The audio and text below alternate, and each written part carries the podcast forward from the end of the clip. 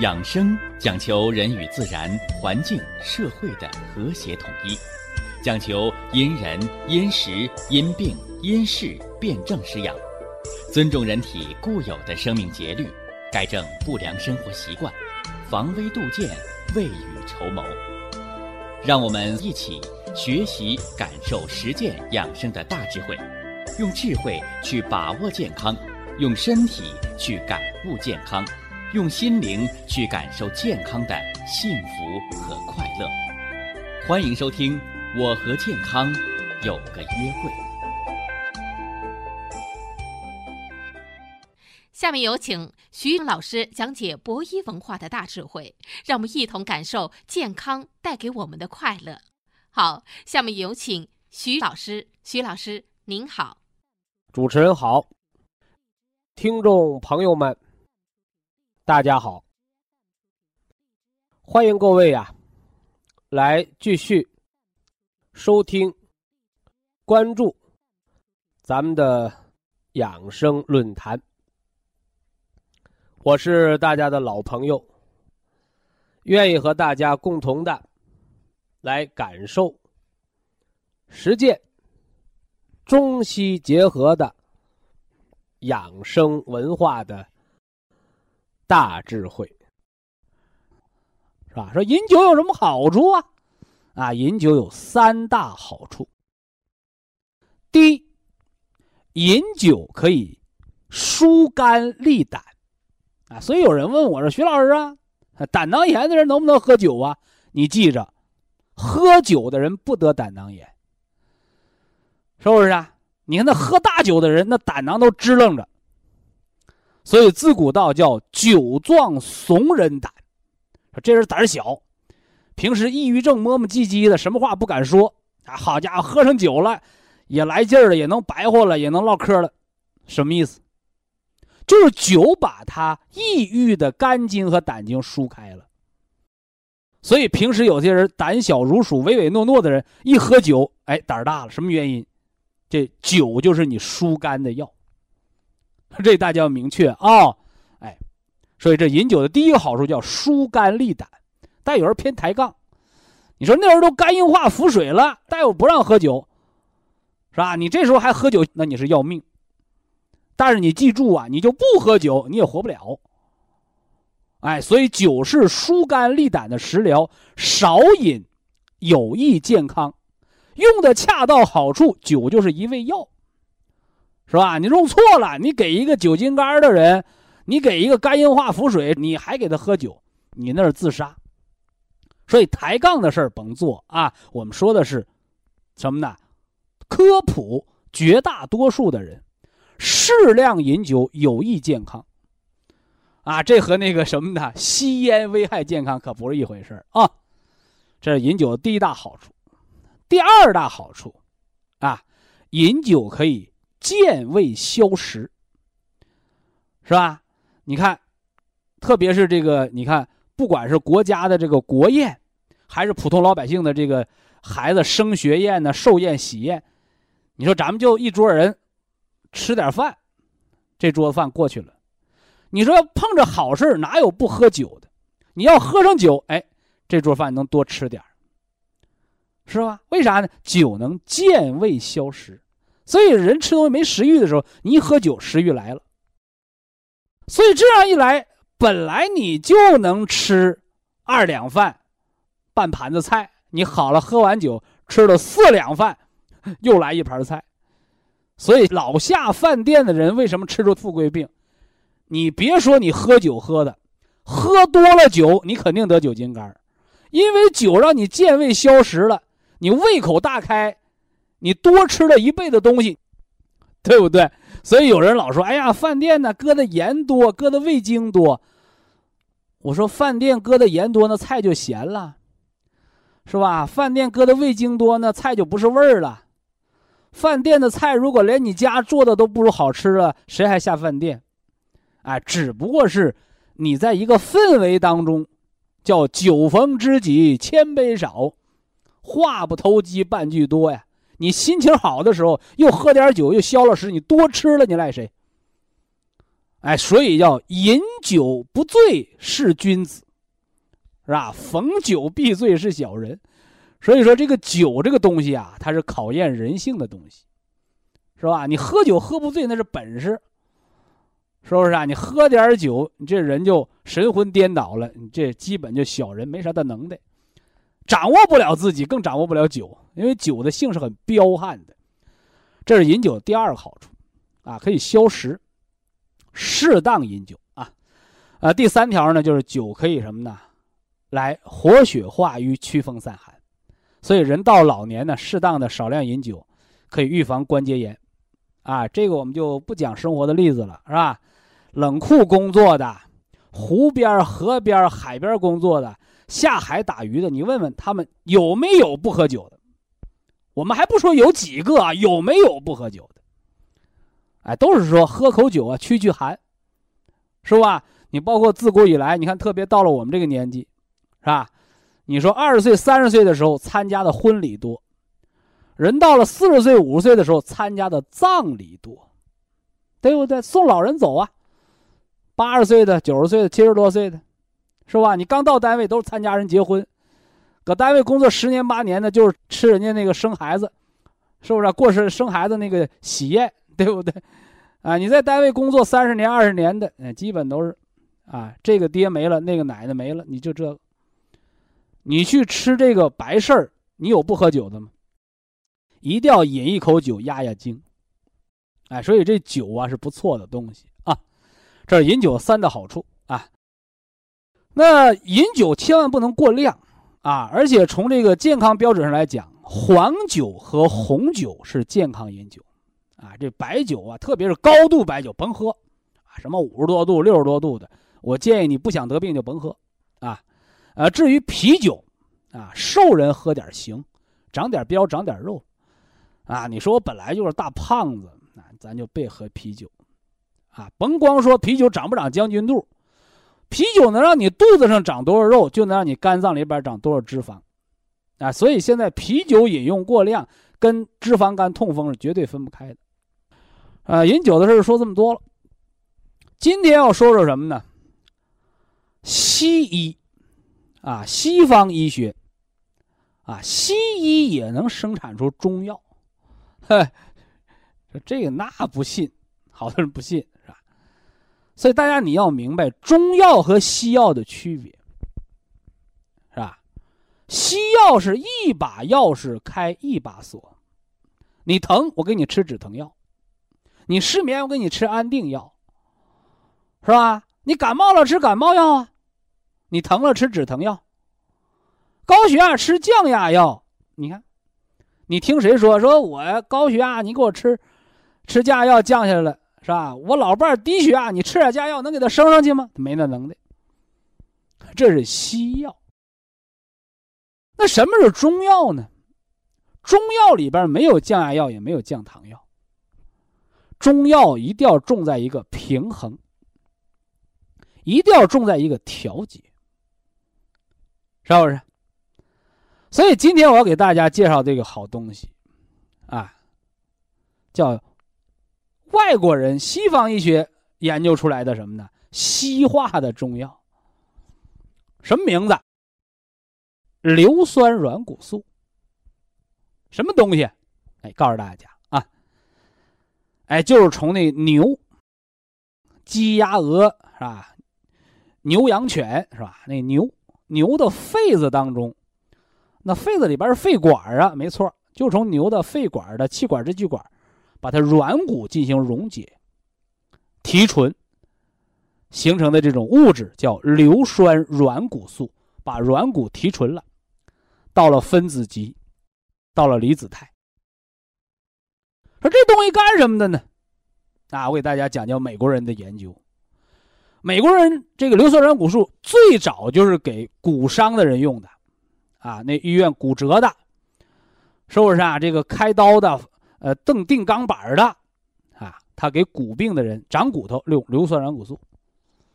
哎，用中国的这个习惯想法，大家说吃啥补啥，吃骨头补骨头，那干脆了，你到那个饲料厂买点那骨头粉，自己回家熬粥喝，你看你能长骨头不？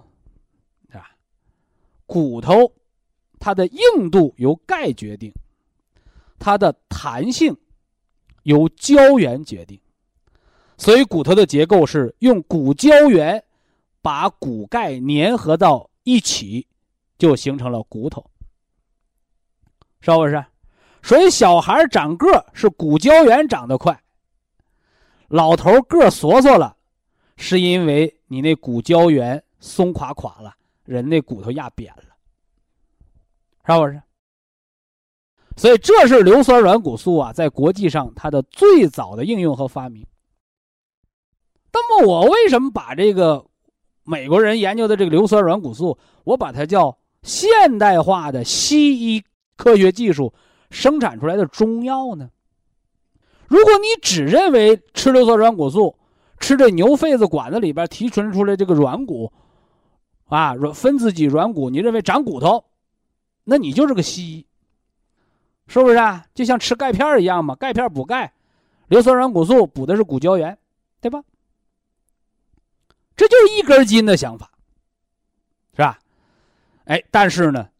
在国外，硫酸软骨素的广泛应用，它的第二个应用，发现这东西啊，不但给骨病的人用着快，给手术开刀的人，是吧？长肉也长得快，伤口愈合的也快。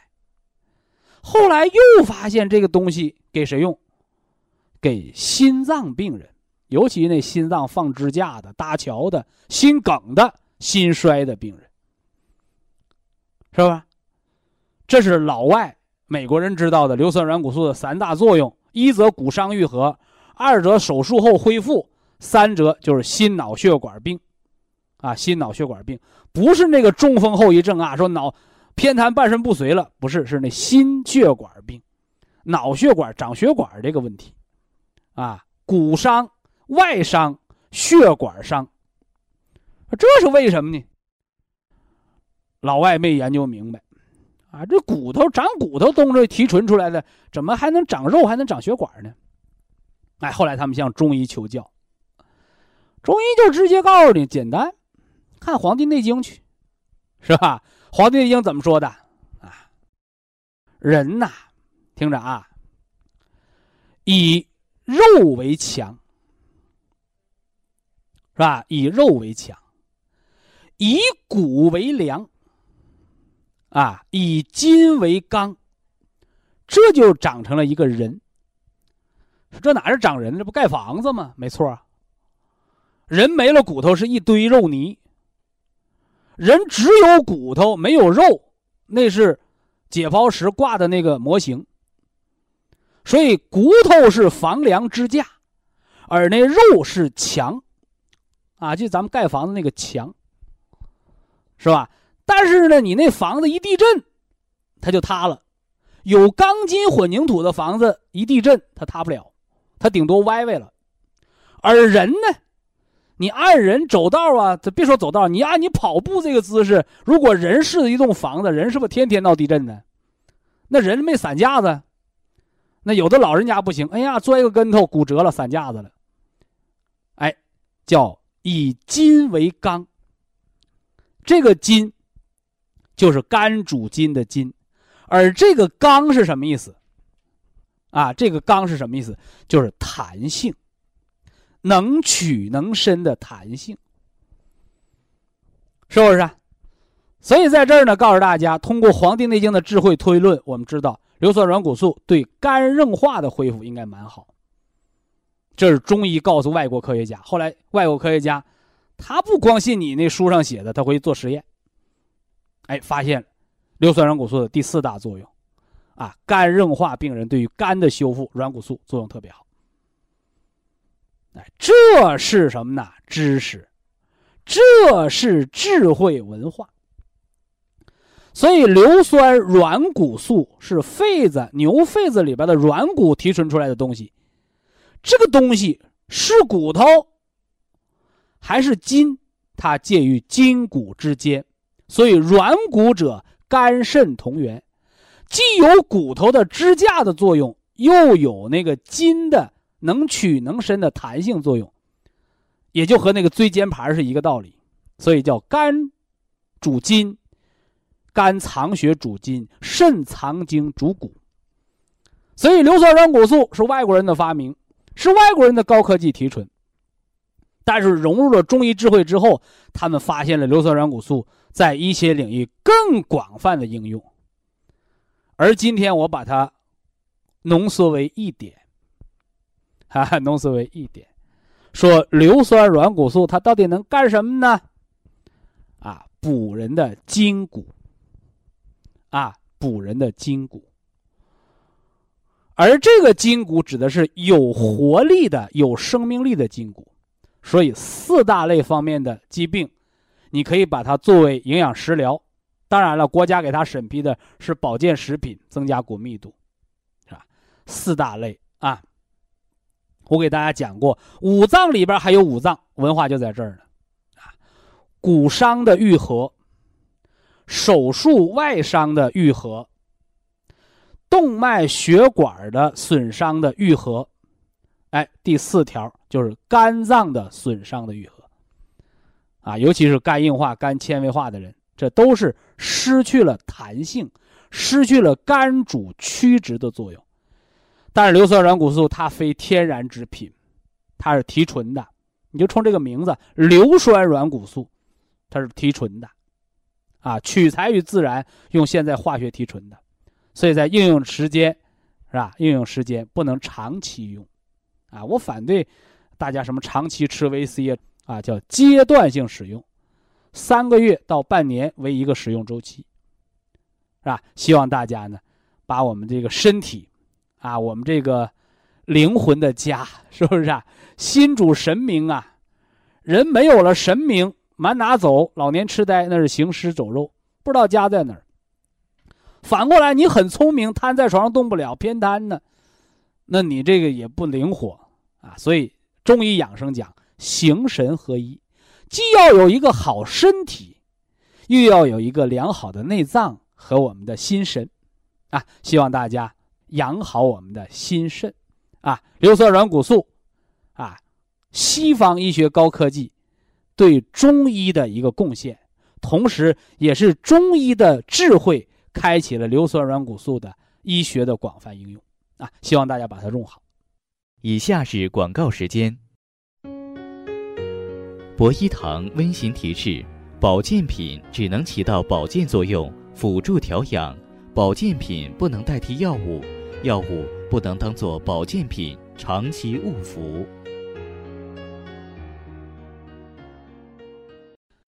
肾呐，是人的先天之本。肾在五脏当中的重要作用。一则主水纳气，二则主骨生髓，三者主人一身之阴阳。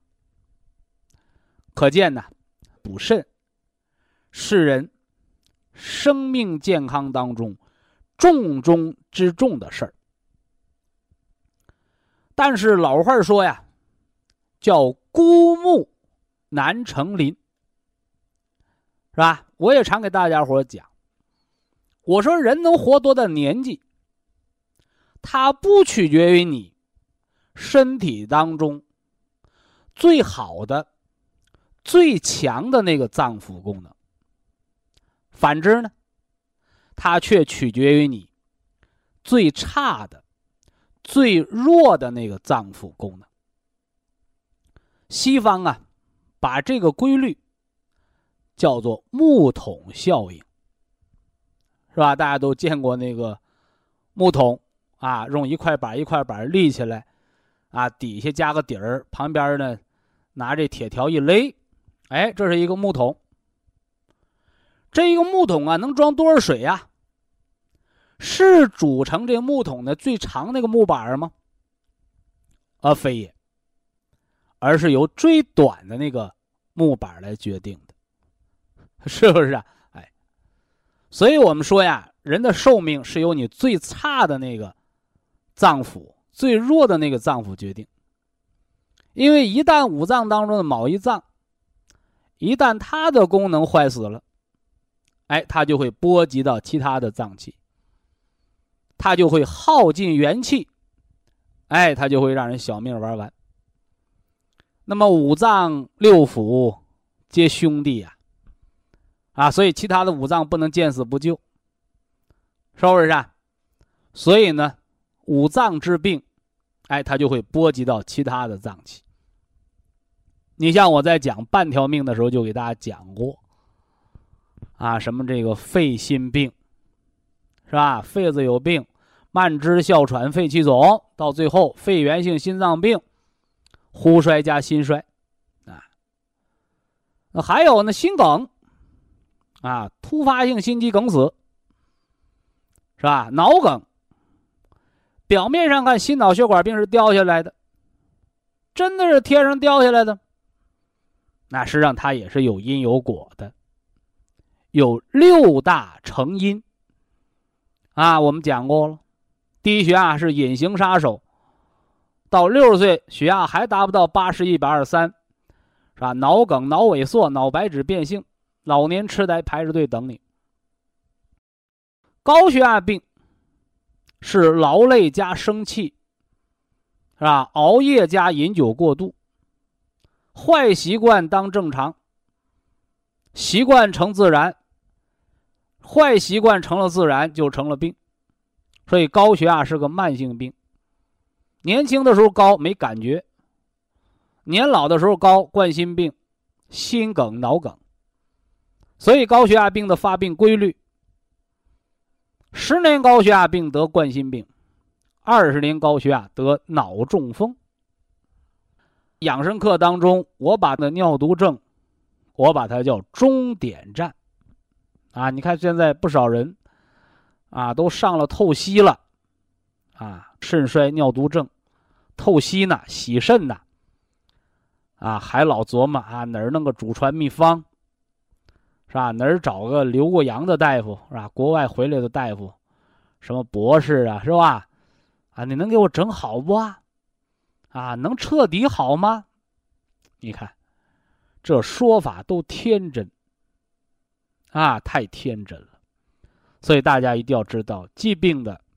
从无到有，从小到大，从轻到重，从重到病入膏肓、要了命的过程。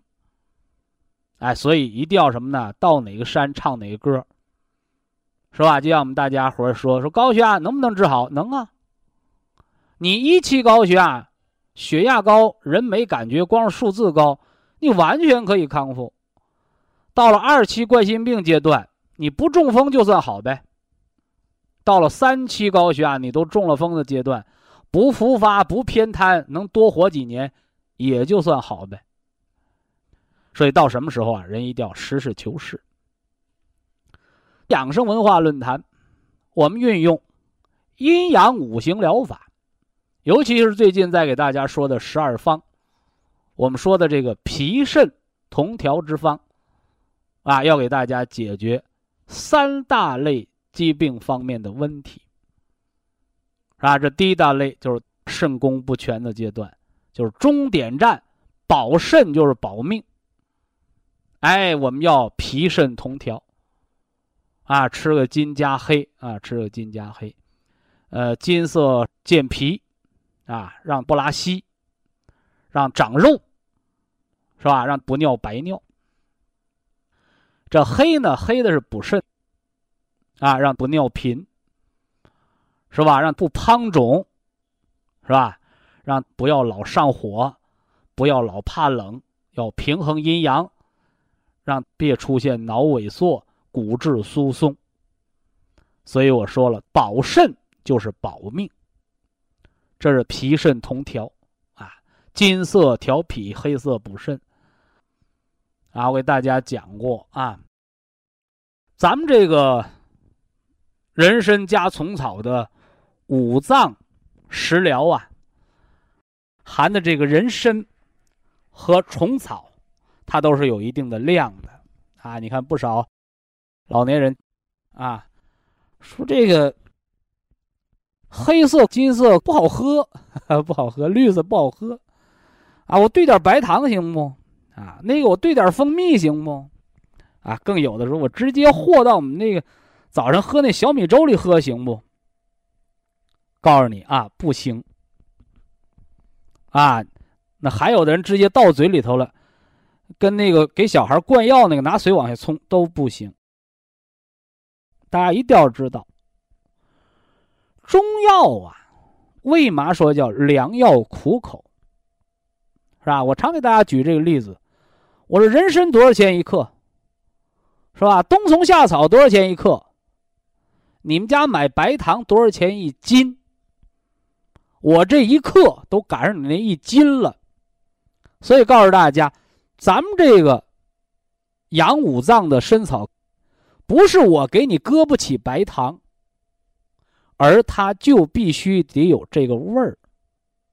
好多人说：“哎呀，太浓的中药味儿了，良药苦口。”而也恰恰是它这个味儿，才能引药归经。所以咱们调五脏参草，最简单的用法，温开水冲服。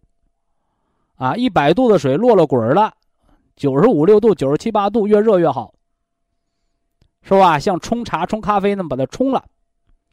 哎，完了，趁着热，啊，四五十度，趁着热，还有点烫嘴，哎。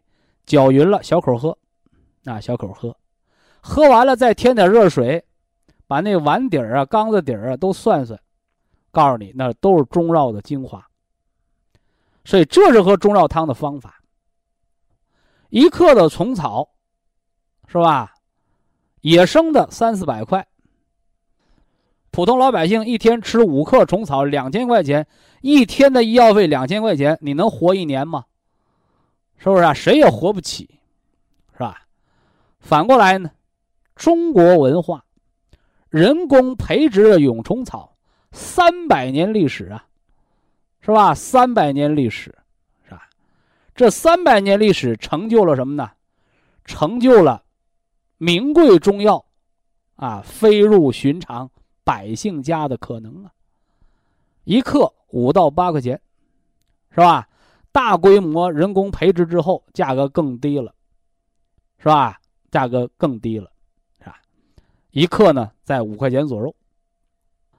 所以滋补强壮，每天呢什么呢？一到两克都行，是吧？你救命啊！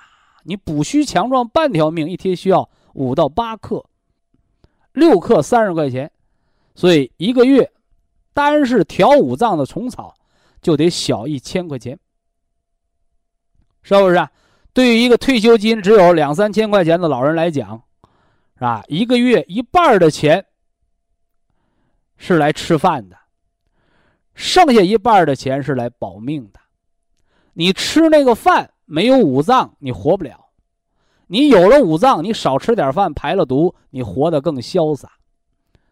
是不是啊？那儿孙自有儿孙福，儿孙不用你攒钱买楼啊。所以说呀。人之老年，啊，戒之在德，是吧？不要太贪了，哎，不是肚子里吃什么好东西，而是要真的能吃到元气里，吃到五脏里。所以在这儿，啊，你看我以前给大家讲过，吃原花青素的比例，对吧？啊，那是补元气啊，无病而养，以病而防啊，半条命保命啊。以下是广告时间。博一堂温馨提示：保健品只能起到保健作用，辅助调养；保健品不能代替药物，药物不能当做保健品长期误服。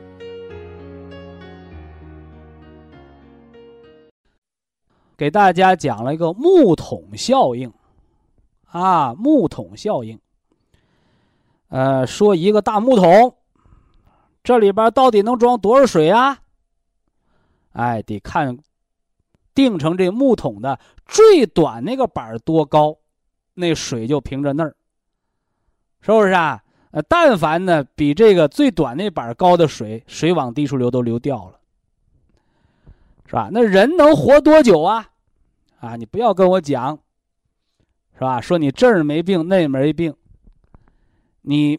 没病的脏腑决定不了你活多久，而单单是你有病那个脏腑，它决定你能活多久。就像那个心脏病的猝死，啊，你耗光了心神，耗干了心血，心脏君主之官，这心脏灭了火，啊，那你就只能把你的别的脏器，无限的什么呢？哎，捐给，啊，别的人，捐给还能用的人，因为你心脏灭火了，你说我肝再好，你活不了了，啊。反过来，有人就不理解了，说五脏六腑皆兄弟，那我心脏猝死，那我那肝儿怎么不救救他呀？对不对？啊，我那个肾呢，肾水呀、肾阳啊，怎么不就救济救济他？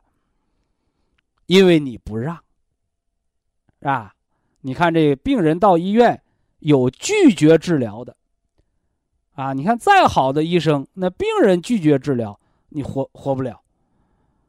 啊，或者这人没病偏要自杀，你谁能救了？救不了。所以哀大莫过于心死。这一样的道理啊。啊，人家告诉你了，你这心脏病不能操心，不能熬夜，不能劳累，不能老炒股票了。你说我没事儿，你接着熬啊，啊，最后心血耗尽，心脏灭火了，猝死了，是吧？那你赖不着别人。啊，所以平衡五脏。补足元气，让五脏之间互相接济，实现五脏平衡。哎，这是人少得病、不得病的智慧，是不是？所以补益五脏，我们给大家讲了，讲了一个实事求是，是吧？你看现在的经济社会，什么事你都得跟钱挂上钩，是吧？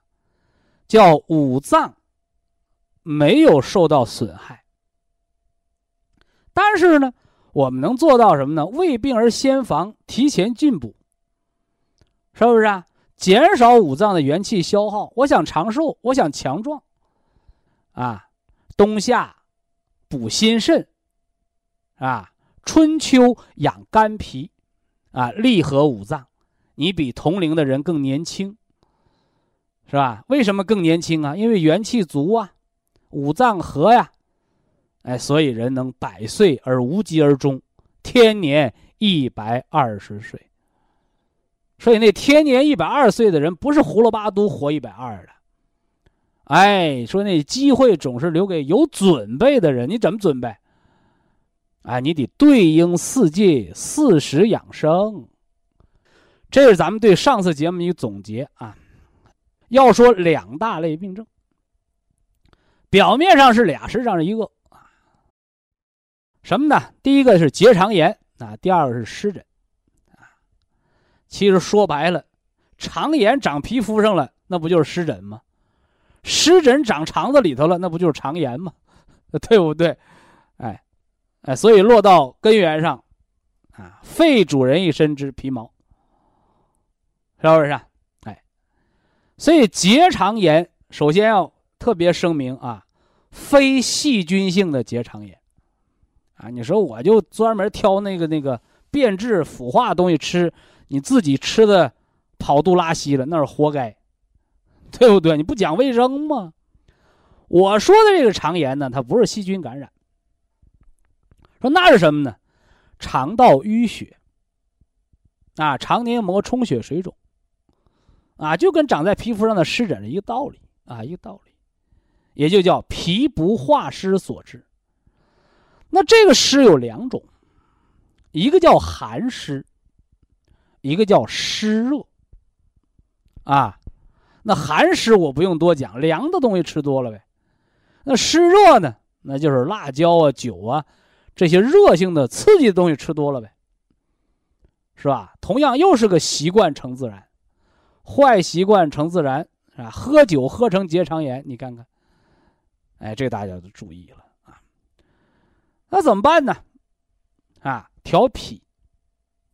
如果你只是食谷不化的结肠炎，你就调脾啊，吃那个金色参草健脾就可以了。啊，你说我还有这个放屁恶臭，是吧？那你就配点双歧活菌，补一下肠道益生菌。这个不是杀菌啊，这是什么呢？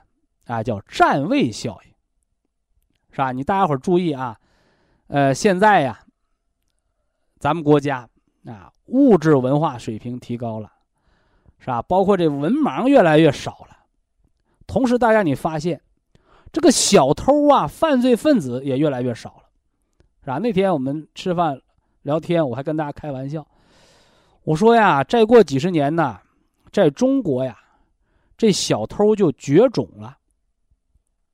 说怎么这么话说呀？我告诉大家，这小偷小摸呀，首先他就是道德层面，咱还别说他犯法什么的，他道德层面有缺失，他受教育程度低。你让一个什么高中生、大学毕业的研究生，你说你为个几百块钱你去偷东西，斯文扫地，所以文化人当不了小偷。是不是啊？上公交车偷个手机啊？上地铁啊？你什么偷个钱包啊？这些小偷都是没文化的人。但凡有文化、读过书的人，他干不了这活所以，随着全民的文化素质越来越高，你发现这小偷越来越少。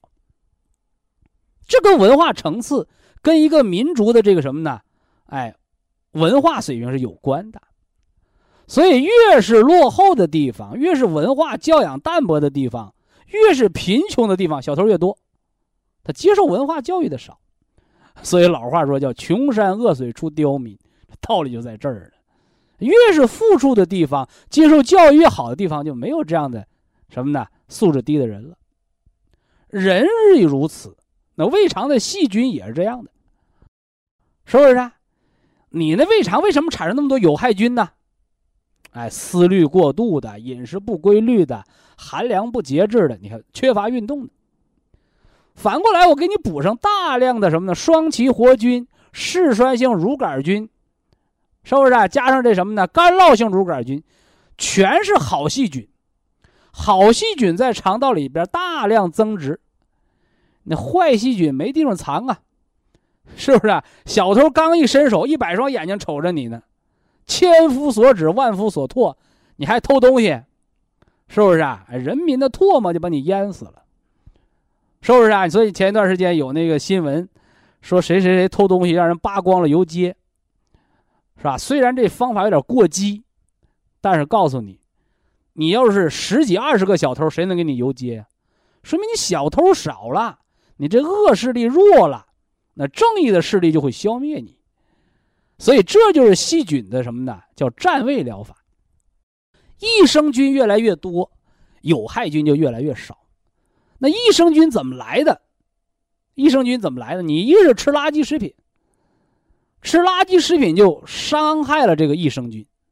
再一个就是抗生素，乱用抗生素，没事就吃点感冒药，是不是啊？那还有呢，就是熬夜，那作息不规律，啊，饮食啊偏辣偏咸。是吧？这些情况啊，所以结肠炎啊不是细菌感染，而是菌群失调，所以健脾是关键。健脾化湿嘛，啊，其二呢补益生菌啊补益生菌。其三呢增加皮肤黏膜的免疫力，叫肺主皮毛，啊，我们在培土生金的时候讲过这段了，对不对？哎。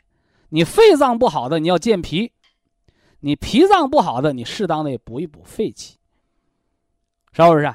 哎，所以说，你看那哮喘的人，他也容易肠道菌群失调，啊，肺、脾两气都虚了啊。那结肠炎呢，到了五更泻的阶段，就天不亮就肚子疼，肚子疼就上厕所，或者喝点凉水就跑厕所，这就已经伤了肾了，肾阳虚了，是吧？所以呀。到五更泻这阶段，就是脾肾同调了，啊，早晨吃金的健脾，啊，晚上吃黑色的补肾，啊，补肾，这是调结肠炎、五更泻的保健方案。那么湿疹，你看啊，我刚前面说了，湿疹是肠炎长到皮肤上了，而肠炎是肠黏膜内长了湿疹。所以表面上是两个病，其实调养方式是一样的，只不过是肠子你没法上里边洗，所以吃点益生菌叫洗肠子了，对不对？增加了好的细菌，但是皮肤可以洗。啊，有的人说，那我拿点益生菌往皮肤上抹吧，我说多浪费呀，哈哈，你就花个几毛钱、几块钱买点艾叶，是吧？熬点艾叶水擦擦身，完了皮肤呢穿点纯棉透气的这衣服，啊。保证它能正常的透气导湿不就得了吗？啊，别刺激它，啊，别刺激它，啊，说这就很简单了，啊，很简单。所以这是给大家讲了脾肾同调啊，也就是说，脾属土，肾属水，啊，如何的让土来治水呀？如何的让这个水来润这土的干燥，增加土的湿气呀？如何让这脾土啊能够长庄稼，而不是长杂草啊？哎，这是中医脾肾同调的智慧。呃，养脾呀，在四季啊，养脾在四季，而脾阳之虚啊，你看脾阳，我们讲过叫肾阳为脾阳之根，因为肾主人一身之阴阳，是不是？啊哎，你包括我们给大家讲这个。中医的望闻问切啊，你看这脉，脉条，是吧？这左手啊，左手是什么呢？心、肝、肾。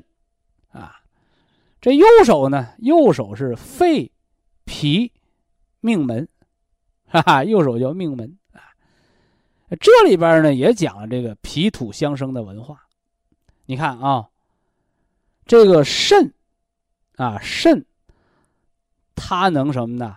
来生肝血，是吧？肾为肝之母嘛，肝为心之母，而且肝能生心，所以看，你看这寸关尺，从左面讲，肾生肝，肝生心，脉脉相生，是吧？反过来你摸，好家伙，这人什么就剩肾脉了，那你这心肝的脉都没了，是吧？低血压无脉症。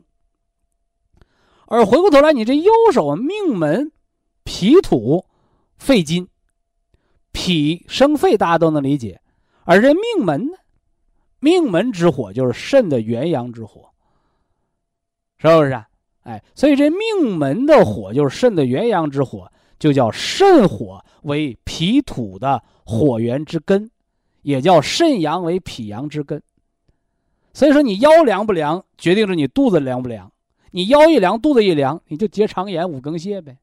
哎，你说我吃了这个金加黑，我腰暖和了，腰一暖和，小肚子一暖和，好了，大便成型了。哎，这就是五脏的深刻的道理，在脉象上也是遵循这个规则的啊。好了，不多说了啊。这个脾土和肾水之间的关联啊，叫什么呢？叫水多了。水多了，那泥就稀了，对吧？没有水了，那土就造成灰尘了。所以一定要调和，啊，这就是补脾肾，啊，来防我们的结肠炎、皮肤湿疹，还有我们肾病的调理关键。希望大家把它掌握好。呃，今天的健康知识呢，咱们先说这么多。下来呢，给大家补一补肠道益生菌的课，重点的来说说肠道益生菌。人常说呀，说病从口入，而实际上呢，慢性疾病的形成啊，往往和人的饮食和胃肠健康呢有着密切的关系。那么，健康的饮食、健康的肠道，那么和人体肠道益生菌的建立又是密不可分的。肠道益生菌。是人体当中防治胃肠癌变和富贵病的最好的自然良药。而新生儿阶段呢，是肠道益生菌环境一生当中的黄金时代。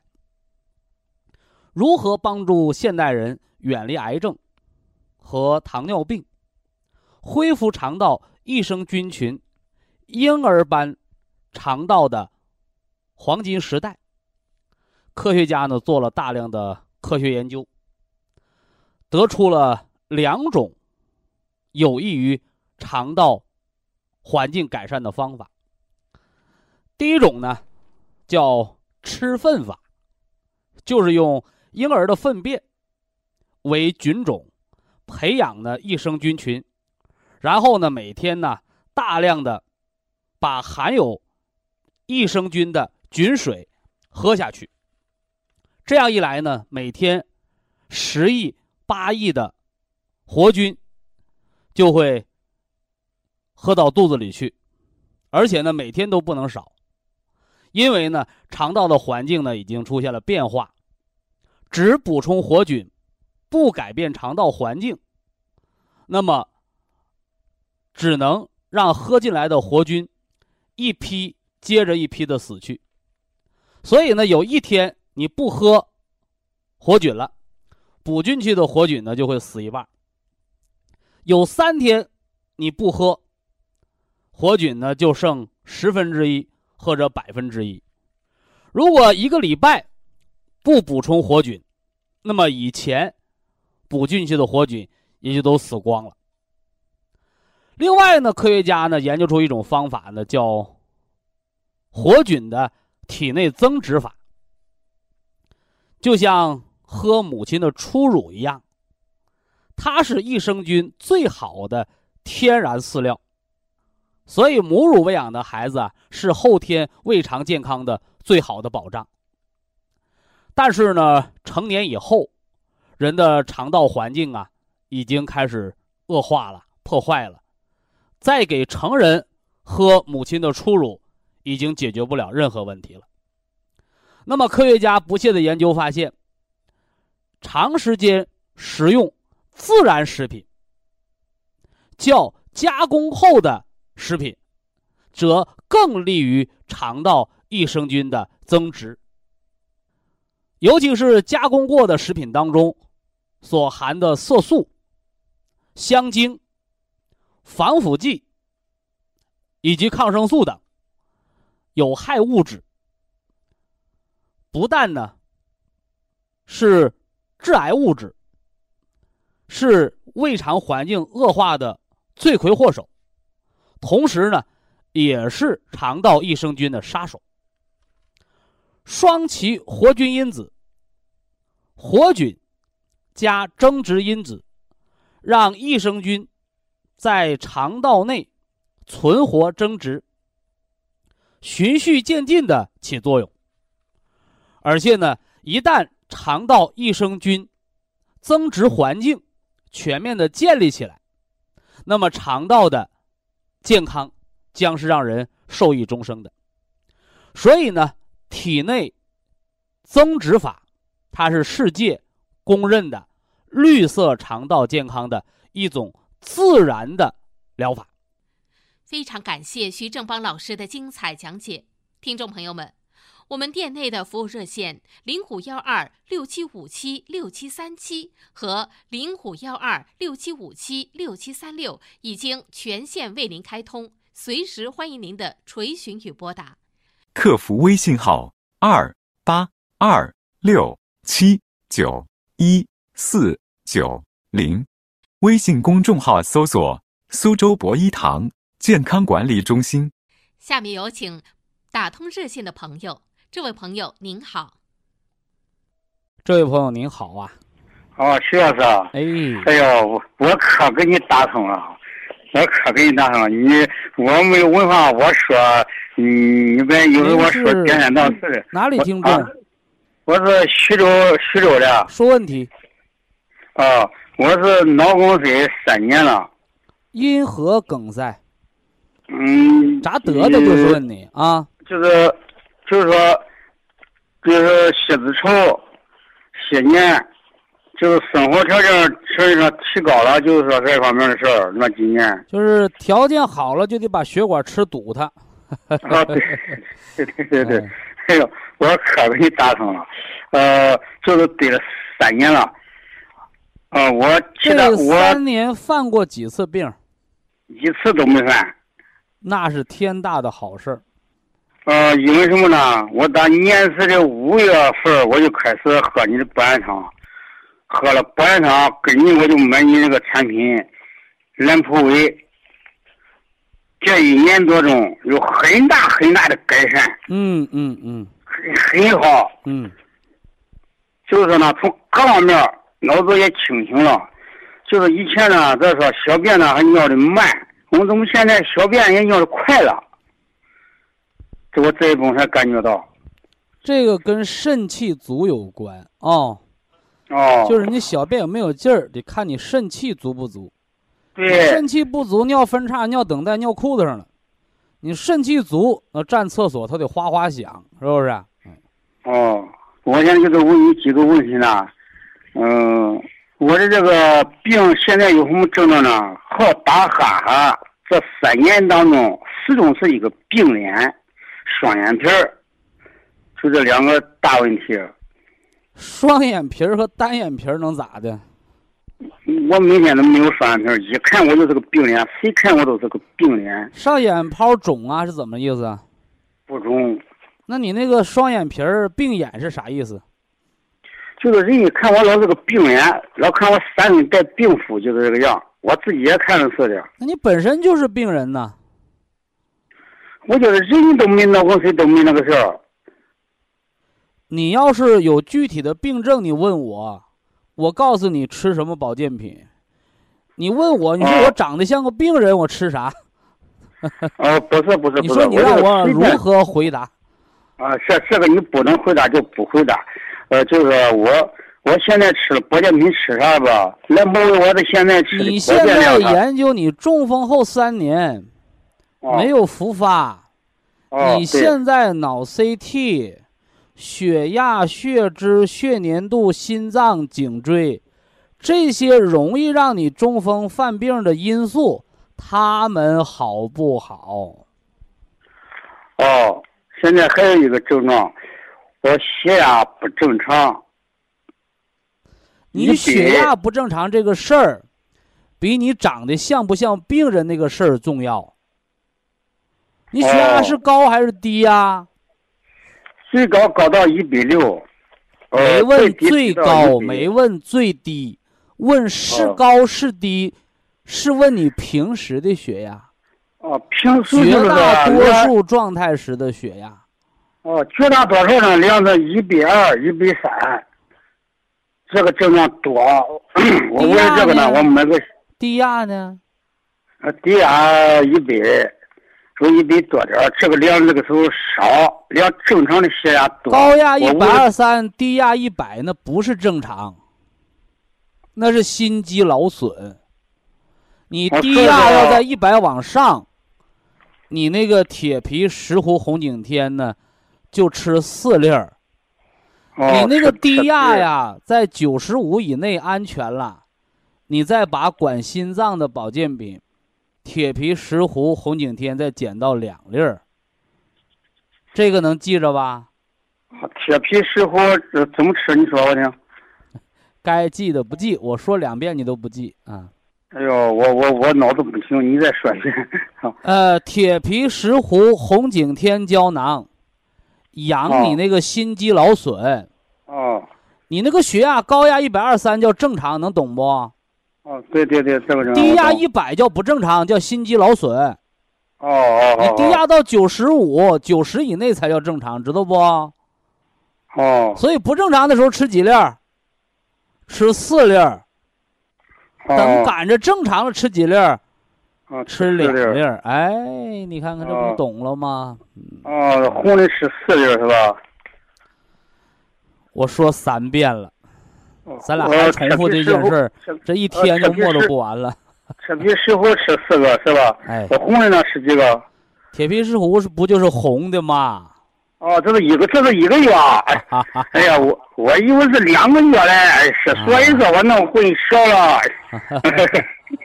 我弄，所以说，多哦，大岁数？今年多大岁数？我今年六十五。没犯病的时候，就你哦现在感觉好不样的，也没有犯病。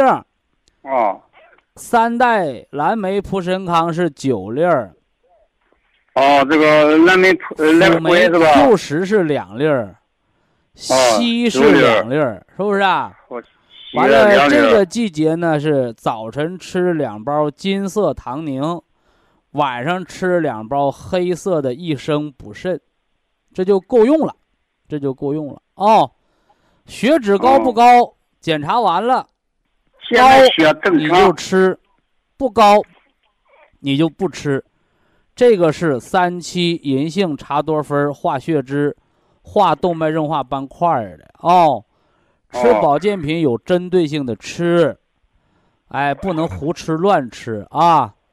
哦，还有一个事儿，嗯，这个三七，嗯，银杏管管管管那个大便不是吗？我吃了四个月，我觉得好了就不要吃了，现在都反弹了。三七银杏茶多酚不管大便，我就吃那个叫叫管血脂。促进肠道益生菌那个叫双歧活菌，哦，是双歧双歧。双歧活菌吃三个月，你肠道菌群才能建立起来。我已经吃四个月了，现在又反弹了。你是停下来当天反弹不？是不是？不是过过过过两三个月。你吃一顿饭能管三天饿吗？我就说这还需要继续再吃是怎么弄？那不废话吗？我刚才问那个话问的直接不？我说你吃双歧活菌是你今天停下，明天就便秘吗？是不是？如果是，它里边有泻药。如果你吃了四个月，你都停下两三个月，你便秘不好了，你和人家双歧活菌还有关系吗？我我是这个意思，是是要再吃长。你这问我有用吗？你吃了好，吃了四个月，两个月后犯的好了半年，那你好你就吃，不好你就不吃呗。你偏得让我告诉你，我说你再吃，那不是幼儿园小孩说的话吗？饿了，你说你说你说爷爷我饿了，我要不要吃饭？我早上吃的饭，我到晚上两顿饭没吃，我饿了，我要不要吃？那你饿你就吃呗。你别生气，别生气，我没生气，就是感觉这个话问的太幼稚了。哦，你要吃了没效果，你说我吃四个月啥效果没有？那你问都不用问，你就不要吃了。哦，你吃了四个月好了半年，吃完四个月停完两个月，完了你肠道不好，他能管你那么长时间吗？你就吃三年。你双歧活菌，你吃三年，你停下来，半年以后，你肠道可能还是那个样，因为人在老化。哦。就你吃保健品，你一样，你得脑梗的，你身体不好，你说我要活二百岁，对不起，活不到，因为它不是长生不老的药啊。哦。不得尊重事实吗？我一点也不生气，我就感觉你这个问的吧。哦。你让我，你说你让我怎么说？偏得说，我告诉你吃，你就知道吃；我告诉你不吃，你就不知道吃。你有效果你吃，你没效果你吃它干什么呀？好，非常感谢徐正邦老师，我们明天同一时间再会。听众朋友们，下面请您记好，苏州博医堂的地址是在人民路一千七百二十六号，服务热线零五幺二六七五七六七三六六七五七六七三七。客服微信号二八二六七九一四九零，微信公众号搜索“苏州博医堂健康管理中心”。好，非常感谢您的收听，我们明天同时间再会。